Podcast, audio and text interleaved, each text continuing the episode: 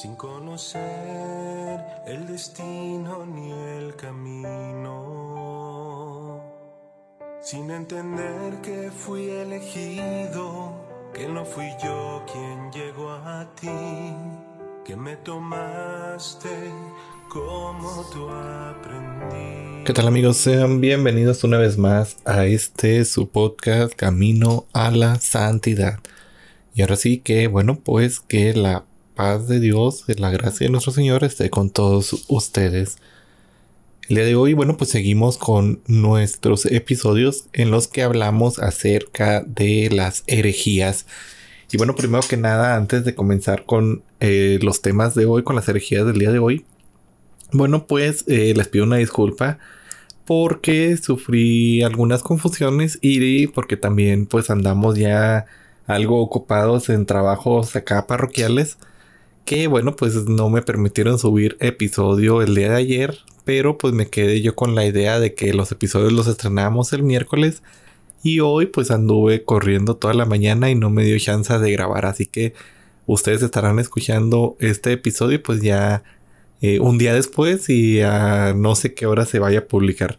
Entonces bueno, primero que nada disculpas con eso y bueno, ahora sí seguimos con nuestro episodio del día de hoy. Y bueno, el día de hoy me gustaría compartir con ustedes acerca de dos herejías, aunque una de ellas se divide en dos corrientes, pero bueno, pues que son eh, ya dentro de la parte de lo que es el tercer siglo aproximadamente de nuestra era, en donde bueno, pues ya después de haber visto estas herejías que surgieron a raíz del gnosticismo, eh, que hemos estado viendo, bueno, pues el gnosticismo, el docetismo y luego lo que era el mandeísmo. Bueno, pues mm, viene ahora otras herejías que vienen también un poco inspiradas de esta parte, pero que bueno, ya vienen siendo, mm, por así decirlo, sectas que fueron surgiendo a raíz del pensamiento gnóstico, a raíz de los pensamientos que había en aquel entonces. Y muchos de estos errores pues también fueron eh, debido a corrientes que, bueno, dentro de la misma iglesia católica, pues fueron surgiendo. Entonces, de aquí es cuando comienzan los primeros concilios ecuménicos que se convocan precisamente para este, hablar acerca de estas corrientes, ver qué es correcto, qué no es correcto, llegar todos juntos a un consenso de fe, e inspirados obviamente por el Espíritu Santo, y bueno, pues quienes siguieron abogando a raíz de estos errores, pues ahora sí que fueron considerados como herejes o como prácticas heréticas que iban pues en contra de las verdades de fe. Para esto, bueno, pues antes de comenzar con las herejías del día de hoy, me gustaría contarles un poco de la historia de aquellos siglos. Como bien sabemos, bueno, pues eh, después de lo que es la muerte de nuestro Señor, la resurrección y su ascensión al cielo, pues comenzaron las primeras comunidades cristianas que posteriormente fueron eh, perseguidas, empezaron a ser perseguidas por parte del imperio romano y también por parte de las autoridades judías. Tenemos el ejemplo de San Pablo que bueno pues perseguía a estos cristianos, a estos del camino, porque pues iban en contra de las enseñanzas de eh, pues de los mismos judíos, de la ley judía, y por lo tanto pues los perseguían y los apresaban. Aquí vemos gran parte de lo que pasa en los hechos de los apóstoles y en las posteriores cartas de cómo estaba esta situación. Más adelante, cuando se da el incendio en Roma eh, en tiempos del emperador Nerón, pues se desata una persecución propiamente de parte del Imperio Romano en contra de esta secta, de esta secta judía, como ellos lo llamaban, de los del camino, de los cristianos de aquellos primeros siglos. Y esta persecución pues sigue con los emperadores eh, siguientes hasta el momento de que, bueno, en el 312, en las herejías que vamos a hablar hoy son antes de este tiempo, pero bueno, en el 312, el 28 de octubre, se da la batalla del puente Milvio entre lo que eran los emperadores romanos Constantino. Eh, ahí les digo exactamente cómo estuvo el, los emperadores Constantino I y el emperador Magencio. ambos estaban peleando sobre pues quién era el verdadero emperador del Imperio Romano. Y bueno, pues se da esta batalla que se libra el 28 de octubre de dicho año. Y bueno, pues se cuenta, según un historiador, que bueno, pues Constantino tuvo una visión y mientras soñaba este, durante la noche anterior a la batalla, en la cual se le aconsejaba marcar el signo divino de Dios en los escudos de sus soldados. Él pues siguió el consejo y los marcó con el símbolo de Cristo, que Latancio, el historiador que nos cuenta esto, describe como un estaurograma o una cruz latina con el extremo superior redondeado con una P. Y bueno, pues Constantino, quien antes de esto adoraba al dios Sol de los romanos, él fue educado desde su nacimiento en este culto del Sol, en que bueno, pues era un culto propio del emperador. Y él, bueno, pues antes de esta batalla, debido a esta visión, pues marca con esta cruz sus escudos de todos sus legionarios.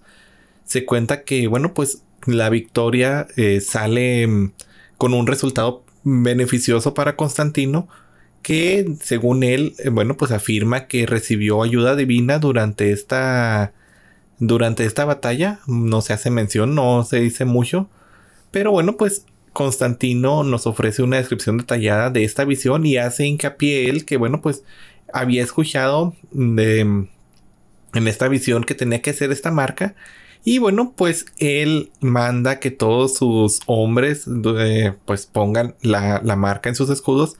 Gana la batalla.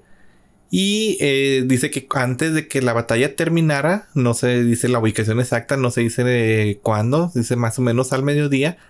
Mm, según las versiones, dice, pues no, Constantino levantó la vista y observó por encima del sol que se alzaba una cruz luminosa con las palabras eh, bueno, no sé exactamente cómo se menciona en el griego, pero bueno, cuya traducción vendría siendo con este signo vencerás.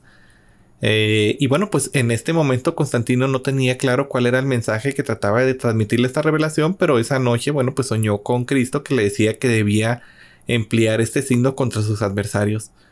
Es así como les digo, gana la batalla y posteriormente tras salir victorioso, pues él decide convertirse, decide mm, darle la gloria a Dios y bueno, pues él dice, pues se convierte propiamente al cristianismo eh, debido a esta visión y bueno, pues deja de perseguir a los cristianos.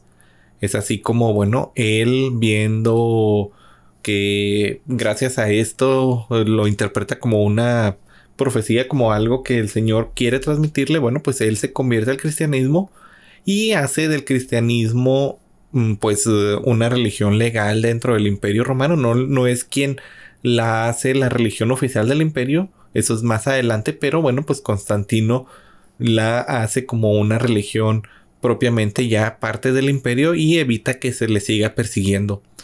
Pero este resulta que en aquellos entonces, debido a muchas herejías que existían y diversos eh, pensamientos que existían ya a raíz de las herejías que habían pasado durante los siglos primero y segundo, pues se desata un conflicto en lo que es el Imperio Romano. Este conflicto es el que lleva a que él diga, bueno, pues pónganse de acuerdo, que es lo que creemos nosotros como cristianos, pónganse ustedes de acuerdo y ya no estemos eh, peleándonos que es realmente la revelación, pidan la ayuda del Espíritu Santo y convoca el primer concilio mm, con la aprobación del Papa en aquel entonces. Y bueno, pues es el primer concilio de Nicea que se convoca precisamente para este pues llegar a un consenso de los pensamientos y ver que es algo inspiración divina y que era simplemente pensamiento humano.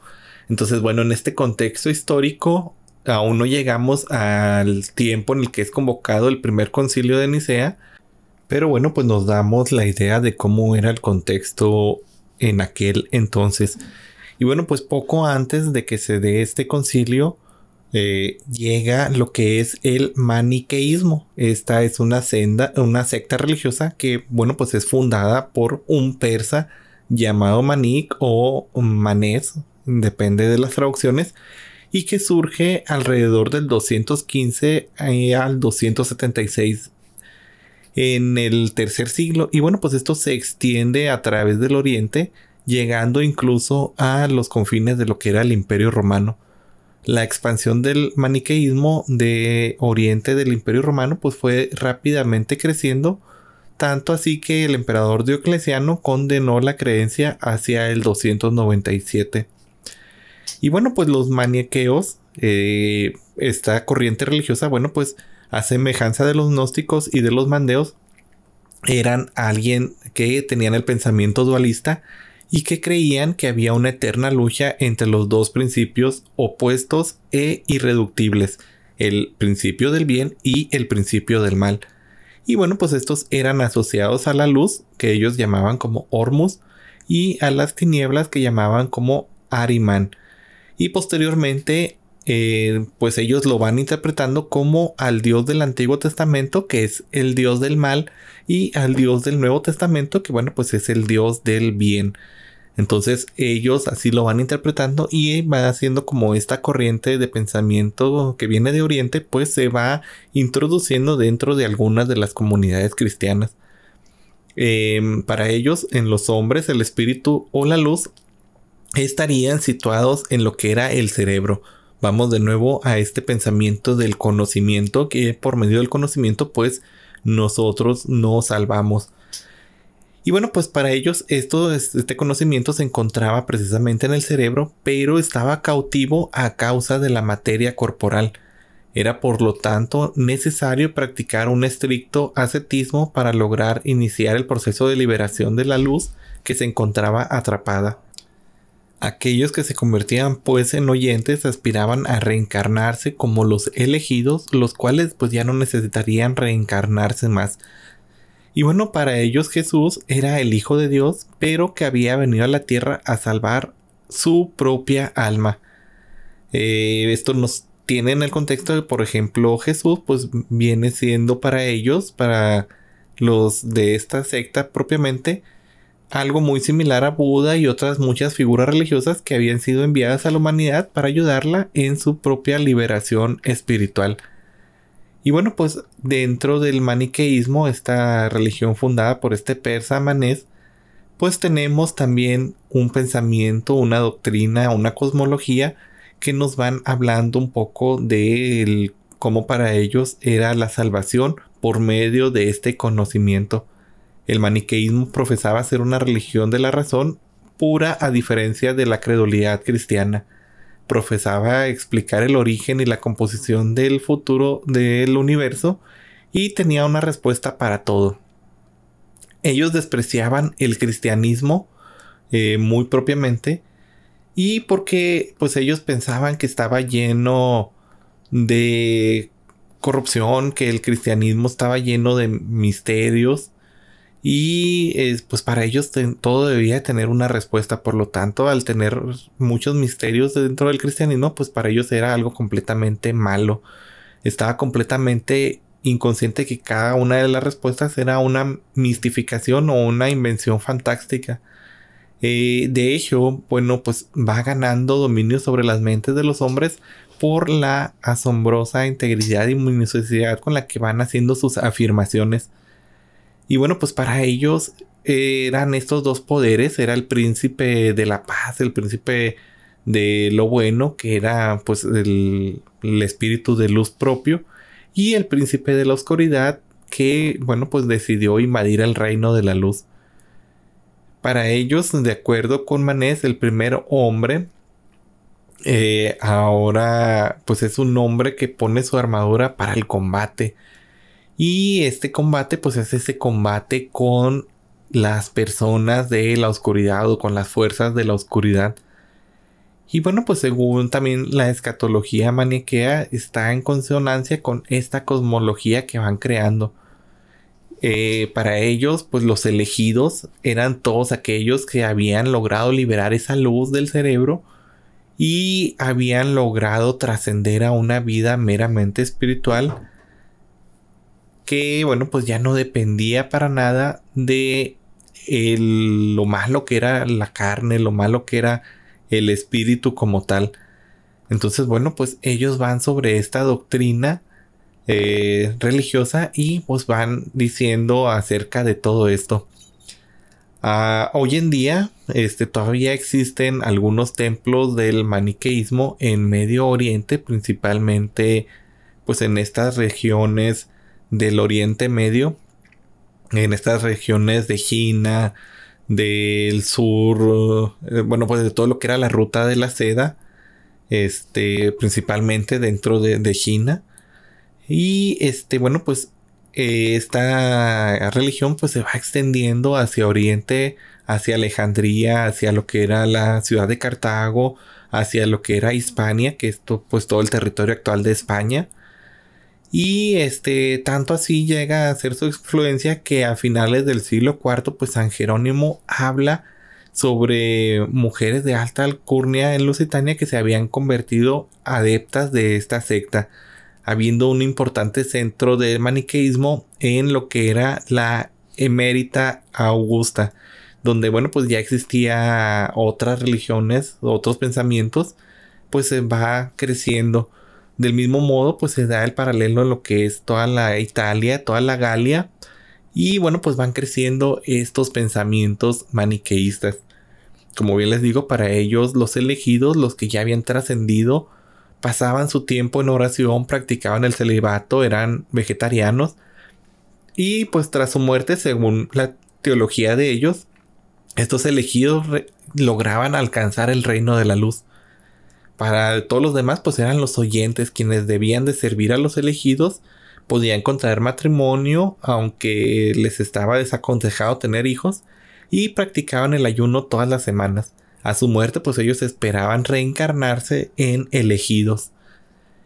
Y, bueno, pues esta doctrina este, fue muy popular, fue algo muy grande en su tiempo, que bueno, pues estaba en contra del pensamiento cristiano y de nuevo pues traía estos pensamientos gnósticos mezclados con otros pensamientos de zonas de aquellos entonces.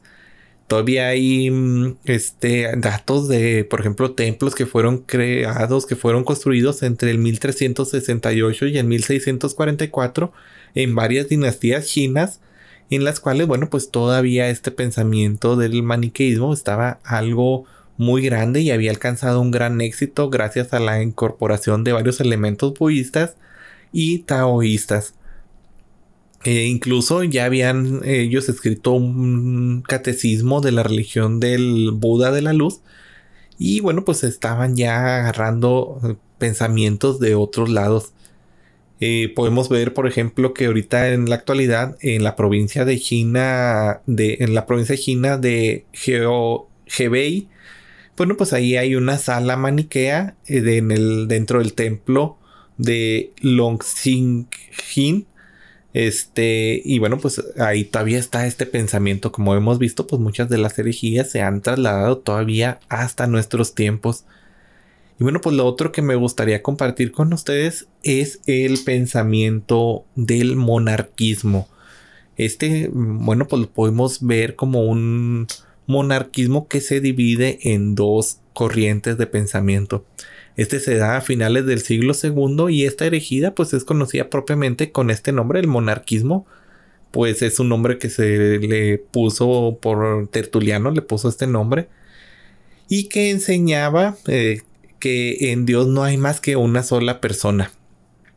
Según la forma de explicar la persona de Jesucristo, este se dividieron en dos grupos. Eh, eh, este grupo, como les digo, pues se divide en dos tendencias de pensamiento aunque propiamente pues parte del monarquismo.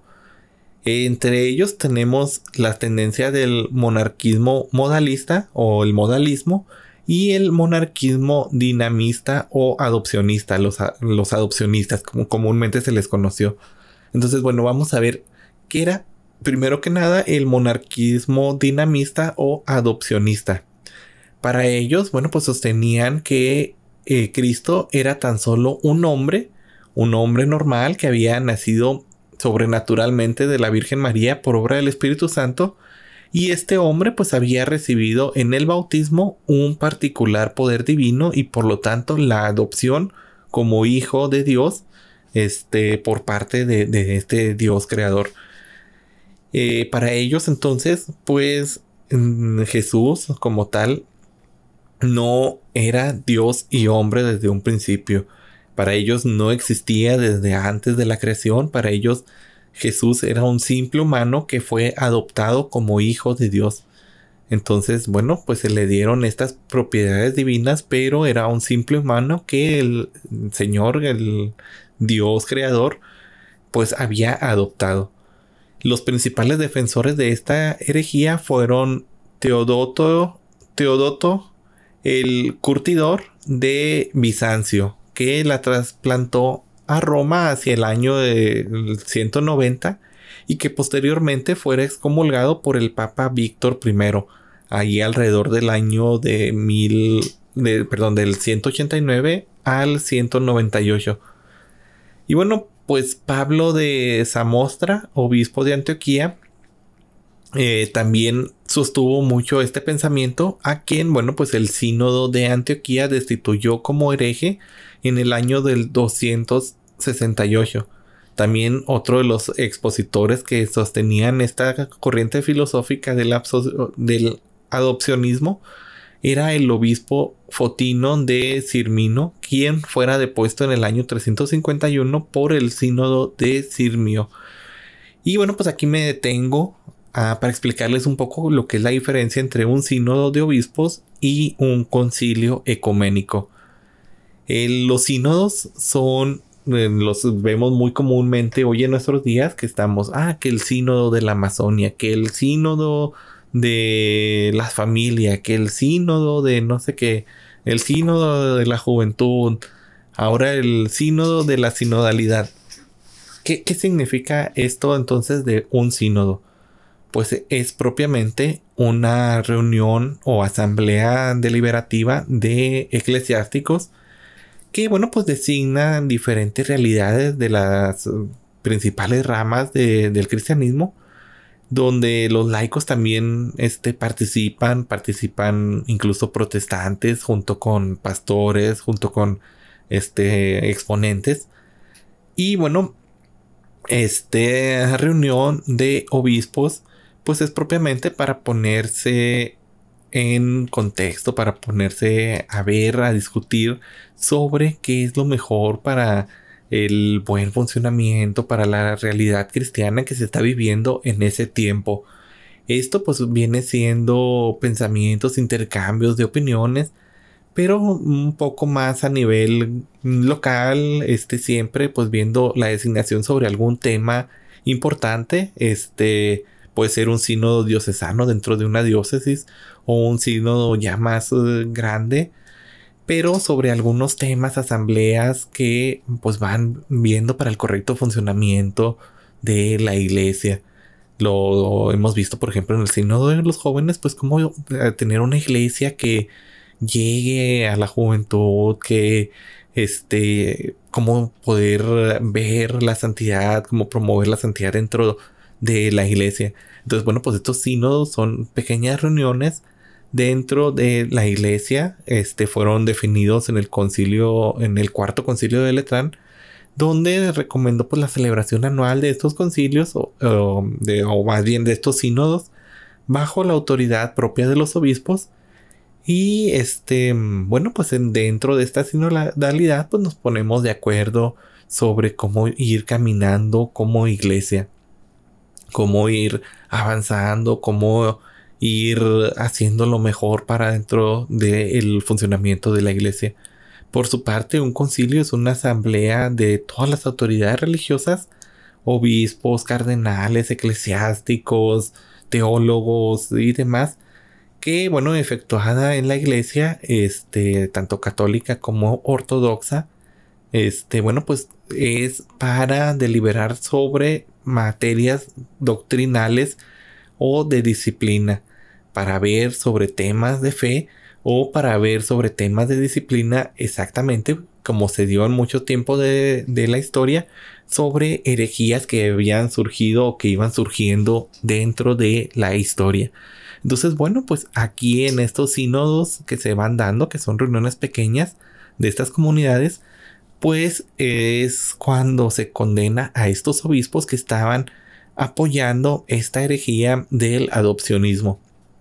Y bueno, pues las ideas de esta herejía van alcanzando una mayor definición hacia el siglo VII, cuando pues es condenada propiamente durante el segundo concilio de Nicea. Ya entramos en la época de los concilios ecuménicos. ¿Por qué se llaman ecuménicos? Porque es toda la cristiandad, aunque tengamos cada uno nuestro diferente pensamiento, pues nos reunimos a decidir sobre temas de fe, sobre temas, eh, como bien lo decíamos, de para condenar alguna otra cosa.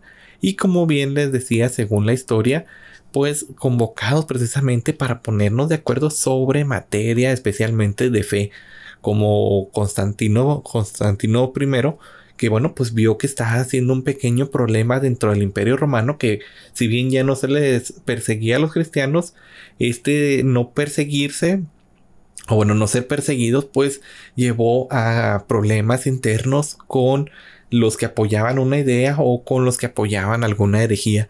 Entonces estos conflictos eh, amenazaban con dividir nuevamente el imperio o con generar conflictos más grandes. Entonces dice, bueno, yo no me voy a meter, pero pónganse de acuerdo sobre materia de fe. Entonces ahí va la época de los concilios que más adelante dentro de nuestro podcast cuando terminemos la parte de las herejías, pues empezaremos a hablar acerca de cada uno de los concilios que ha habido en la iglesia y nos detendremos a ver qué es lo que se vio en cada uno o por qué fueron convocados. Entonces, bueno, pues estas ideas son condenadas por este concilio de Nicea y posteriormente por el concilio de Frankfurt en el 794. Teníamos también el monarquismo modalista o el modalismo. Para ellos afirmaban también este, una única persona divina, pero que actuaba según diferentes funciones o modos. Esto aplicado al principio de Jesucristo, pues ellos sostenían que el mismo y único Dios, que era el Padre, había sufrido la pasión y la cruz por nosotros y recibió el nombre de patripacianismo, más tarde, pues se extendió también al Espíritu Santo, desarrollándose así la doctrina completa que sostenía que las tres personas de la Trinidad no eran más que tres modos o máscaras, por así decirlo, o funciones por medio de las cuales actuaba la única persona divina. Entonces, bueno, ¿qué era la diferencia de, de estas afirmaciones que ellos hacían, de los modalismos, de los modalistas que ellos hacían? A diferencia de lo que nosotros creemos en la fe y que profesamos en el credo. Bueno, pues la diferencia es que nosotros creemos que Dios son tres personas divinas, tres personas completamente divinas, completamente diferentes una de la otra, pero comparten esta misma unidad, comparten esta misma sustancia de ser Dios único.